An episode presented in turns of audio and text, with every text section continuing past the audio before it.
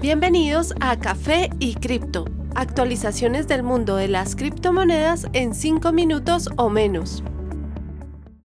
Buen día, soy Miguel y esta es la actualización para hoy 16 de junio de 2021. Bitcoin logra vencer la línea de resistencia a 38 mil dólares. La moneda se estrella en múltiples ocasiones en los últimos días con la barrera de 40 mil, que coincide con la curva de precio promedio de los últimos 200 días. Si logra vencer esta fuerte resistencia, su siguiente objetivo estaría a 42.000. Ether muestra poca variación, se mantiene a 2.520 dólares.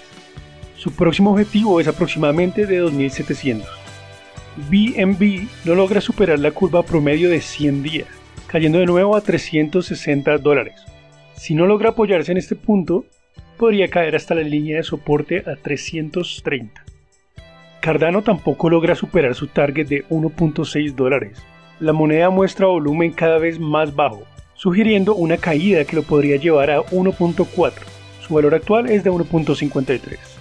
Dogecoin también muestra volumen muy bajo, con un valor muy estable en los últimos 7 días, precio actual de 0.31 dólares. Las demás monedas top 10 muestran poca variación, con la excepción de Polkadot, la cual logra romper una resistencia subiendo hasta 26 dólares antes de caer ligeramente hasta su precio actual de 23.8. MicroStrategy no para. Tras vender 500 millones de dólares en notas aseguradas, algo similar a un préstamo para comprar Bitcoin. Ahora, la firma anunció que va a vender hasta un billón adicional para el mismo propósito. Esto fue revelado por el presidente Michael Saylor en Twitter. La compra de hace unos días equivalió a 11.900 Bitcoin y subió el precio de la acción de la compañía en un 12%.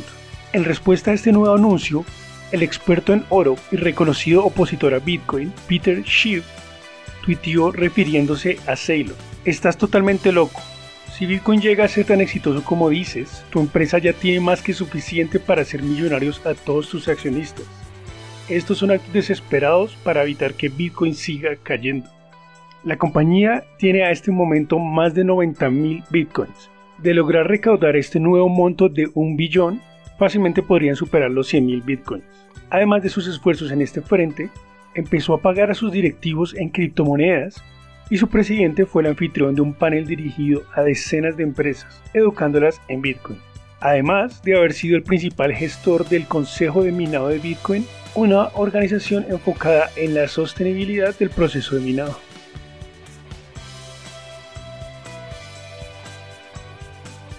Tanzania se ha convertido en el más reciente país en dar señales de soporte a activos digitales este fin de semana pasado, pues su presidente instruyó a las autoridades financieras que se prepararan para el uso masivo de criptomonedas. Esto ayuda a subir el precio de Bitcoin, en especial tras la confirmación de que El Salvador lo ha aprobado como su moneda oficial. La presidenta Samia Suluhu Hassan pidió al Banco Central de su país que empezara a trabajar en facilitar el uso de las monedas en el país africano. A pesar de que en Tanzania aún no son populares las finanzas descentralizadas, Hassan advirtió que el banco debería estar listo para los cambios y no resultar poco preparado. En esta zona de África Oriental, también a comienzo de este año, el Banco Central de Kenia anunció sus intenciones de cambiar su moneda base a Bitcoin. En el momento, los ejecutivos financieros consideraron que esto solucionaría el problema de la caída de su moneda local, el chelín, el cual ha perdido casi el 50% de su valor frente al dólar en los últimos 10 años, algo que se le ha culpado en buena parte al Fondo Monetario Internacional. El interés por la adopción de Bitcoin también parece crecer considerablemente en Nigeria, país que se ubica como el segundo con mayores transacciones de persona a persona en el mundo. Russell Okun, jugador de la NFL de ascendencia nigeriana, escribió una carta al presidente de esta nación implorando que también deberían adoptar el estándar de Bitcoin para evitar quedarse atrás. Según el billonario Tim Draper, el precio de Bitcoin va a alcanzar los 250 mil dólares para el final de 2022. Además de opinar que se va a convertir en el núcleo de las finanzas globales por los próximos 20 a 30 años. El inversor recalcó que solo pueden existir 21 millones de Bitcoin en circulación y que esto es una fuerte razón de por qué su valor va a seguir subiendo. Incluso predijo que el activo podría convertirse en el principal instrumento financiero del planeta y también podría convertirse en un gigante tan dominante como Microsoft o Amazon.